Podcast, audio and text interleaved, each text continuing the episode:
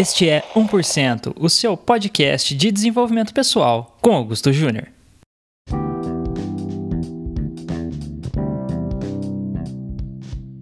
Oi, oi, oi, oi, oi! Bem-vindos e bem-vindas a mais um episódio do 1%, o nosso podcast de carreira, liderança e desenvolvimento pessoal. Eu tô aprendendo muito, eu tô curtindo muito fazer esse podcast com vocês. Tá sendo muito aprendizado. Obrigado para todo mundo que mandou mensagem, pelo carinho.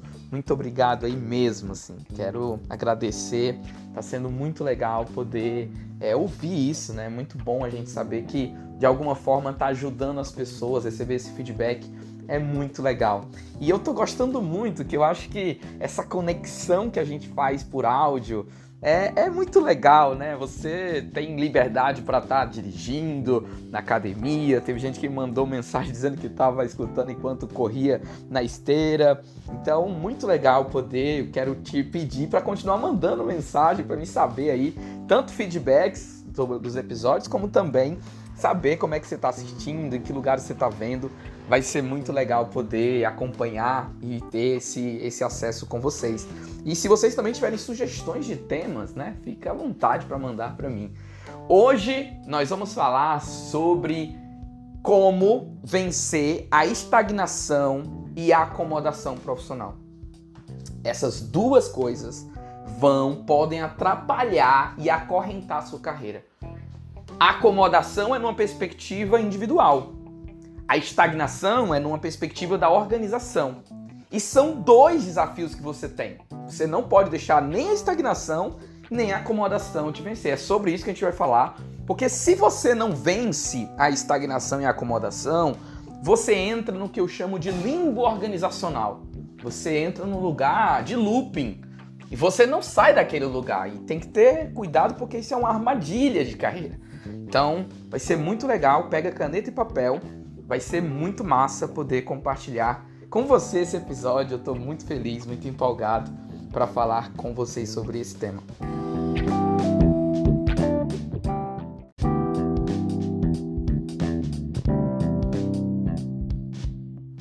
A estagnação e a acomodação, elas vão limitar o crescimento da sua carreira. E quando eu falo da estagnação e da acomodação, é importante dividir que uma eu estou falando numa perspectiva da organização e a outra eu estou falando numa perspectiva do indivíduo. Quando eu falo do indivíduo, né, de você, eu estou falando da acomodação. Acomodação é quando você passa, né, a se ficar na zona de conforto. Você está cômodo, você está confortável e você deixa de se movimentar. Você deixa de ter aquela ação proativa você fica é, simplesmente esperando acontecer, né? Você já não luta. Essa é a acomodação, é numa perspectiva individual. A estagnação nem, nem muitas vezes não é por conta própria. Às vezes você tem uma acomodação que é consequência da estrutura da organização, que fez com que você ficasse ali parado no limbo organizacional. Então, você precisa ter essa clareza, mas o ponto aqui, independentemente se é numa perspectiva do indivíduo, da acomodação ou da organização, da estagnação, você precisa entender que a carreira é sua. Você não pode terceirizar a sua carreira. E é muito comum, é muito comum em sessões de mentoria, de acompanhamento, de aconselhamento que eu dou, quando faço design de carreira com as pessoas, elas chegarem e dizer assim: "Ah, Guto, mas a empresa tá tem um plano de carreira, os critérios, o meu chefe". Não, para de terceirizar. Para de terceirizar. E você não deve seguir o plano de carreira da empresa, você tem que seguir o seu plano de carreira.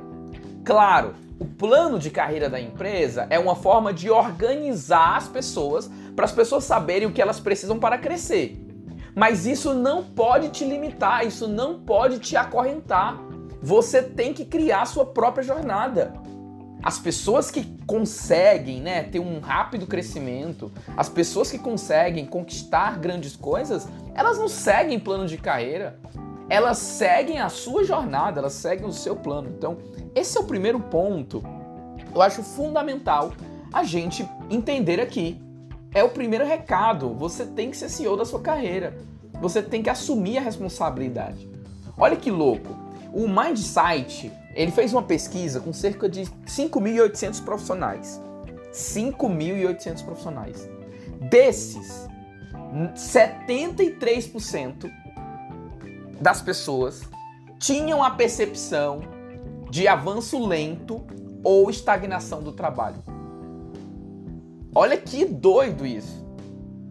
Cerca de 73% diziam que sentiam que estava avançando lentamente na carreira ou que realmente estavam parados, estavam estagnados na carreira. Isso é um alerta. Isso mostra que isso é algo que está acontecendo com muita gente, muitas empresas. E de fato eu percebo, né? E se a gente não parar para prestar atenção, a gente cai nessa armadilha e fica lá. E fica esperando, ah, faz três anos, quatro anos, para poder esperar para ir pro próximo, para sair de analista 1 para ir para analista 2, para saber. Não, para com isso. Você precisa, nesse cenário que a gente está vivendo de alta mudança, você não pode se dar o, o, luxo de ficar esperando por esse ponto. Não, não dá. Você precisa tomar uma atitude e ter uma, uma gestão da sua carreira. Você é o seu da sua carreira, faça a gestão da sua carreira.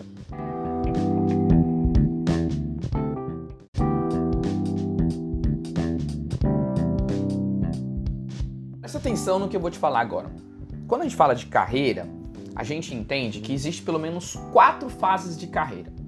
Quatro fases de carreira, tá?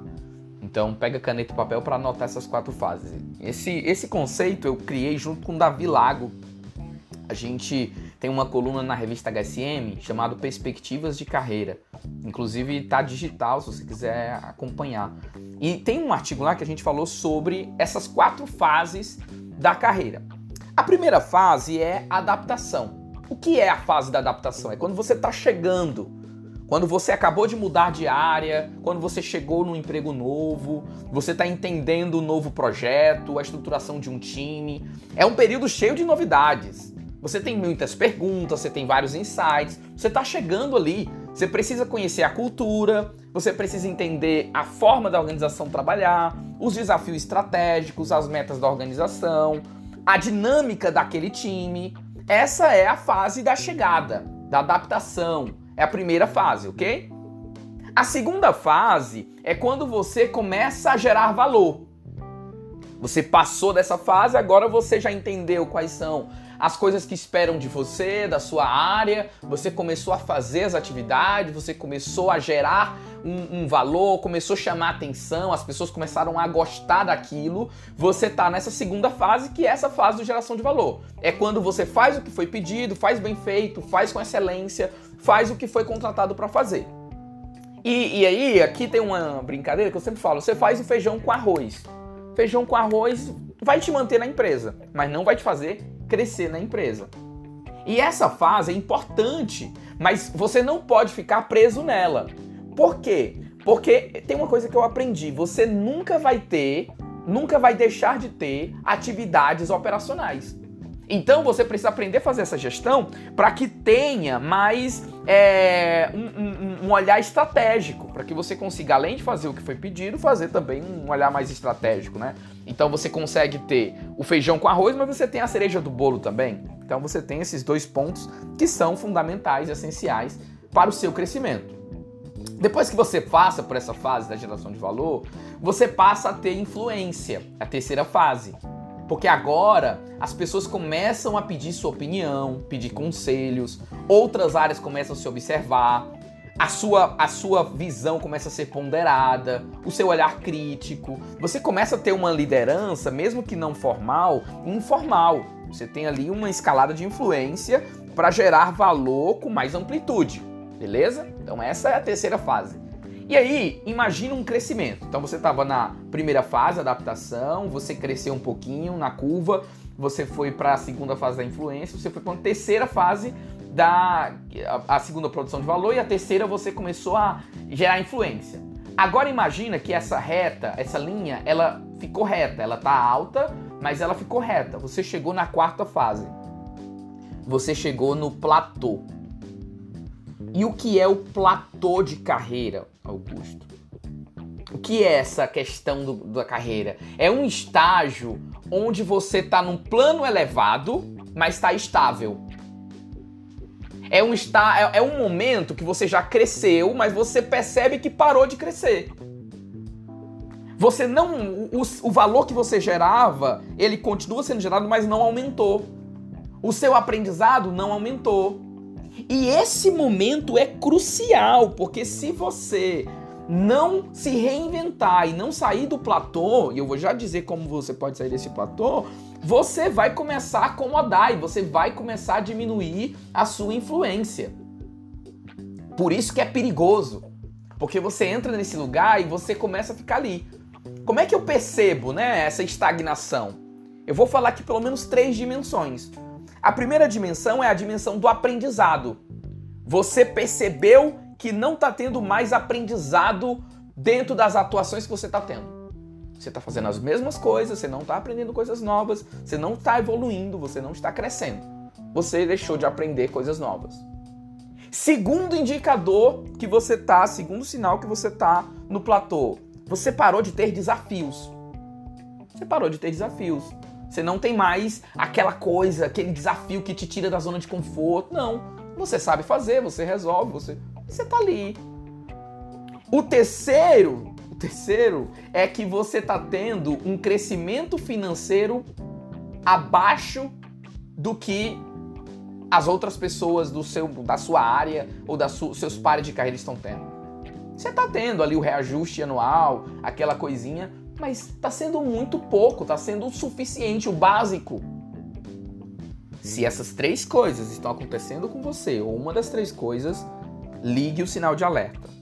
Você está entrando no platô. E, e, e o que, que acontece quando eu estou no platô? Você deixa de ver as tarefas como desafiadoras, você começa a deixar para depois, você começa a procrastinar.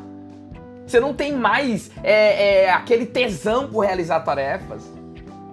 O trabalho começa a se acumular, você começa a empurrar com a barriga, você se sente improdutivo.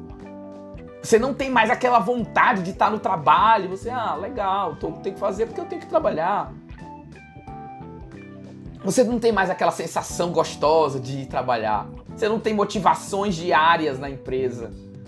Você passa a, a pensar que talvez mudar de, de, de, local, de trabalho, seja bom. Você come...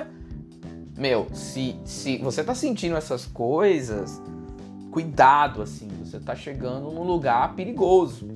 Claro, eu não tô falando de gente que gosta de ficar mudando de empresa a todo momento, de gente. Não, eu tô falando de profissionais que estão acostumados a gerar valor, que não precisa dessa coisa externa. Elas têm uma régua muito alta, elas geram um valor desproporcional, mas e aí de, em algum momento elas pararam de ter isso.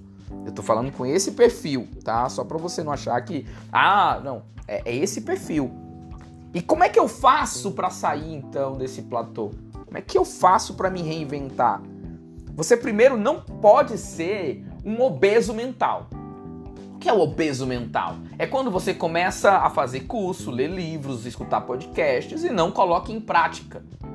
Você começa a ver referências, você começa, mas você não muda os comportamentos. Se você quer mudar o resultado que você está tendo na equação, o fator chave que vai mudar os resultados são suas atitudes diárias, aquilo que você fala, pensa e faz diariamente. Se você não mudar o que você fala, pensa e faz diariamente, não tem como você mudar os seus resultados. Ponto, é simples assim. Segundo, você precisa encontrar novas formas de aprender. Você precisa buscar novas formas de resgatar sua paixão. Estabeleça novas metas, reapaixone-se pela empresa. Sabe? Faça uma recontratação. Diga, poxa, meu, o que é que eu tenho que fazer aqui? Como eu posso reinventar? Como eu posso buscar outros problemas para resolver? Busque mais equilíbrio entre vida pessoal e profissional. Às vezes é excesso de trabalho e está te deixando cansado. E seja persistente, porque as coisas não são imediatamente, não acontecem de uma hora para outra. Essas são alguns caminhos, e, e esse tema é longo para a gente falar, sobre essa perspectiva de que, poxa, a gente precisa ter uma nova perspectiva para não ficar acomodado no platô. Espero que esse vídeo te ajude, que te inspire, que você saia da acomodação e saia da estagnação profissional e continue crescendo para fazer essa jornada valer a pena. Beijos! E este foi mais um episódio do 1%, o seu podcast de desenvolvimento pessoal. E aí, qual foi o seu maior aprendizado do nosso encontro de hoje? Não se esqueça de anotar os seus insights, compartilhar com quem você gosta e colocar em prática. Nos vemos no próximo episódio. Tchau, tchau!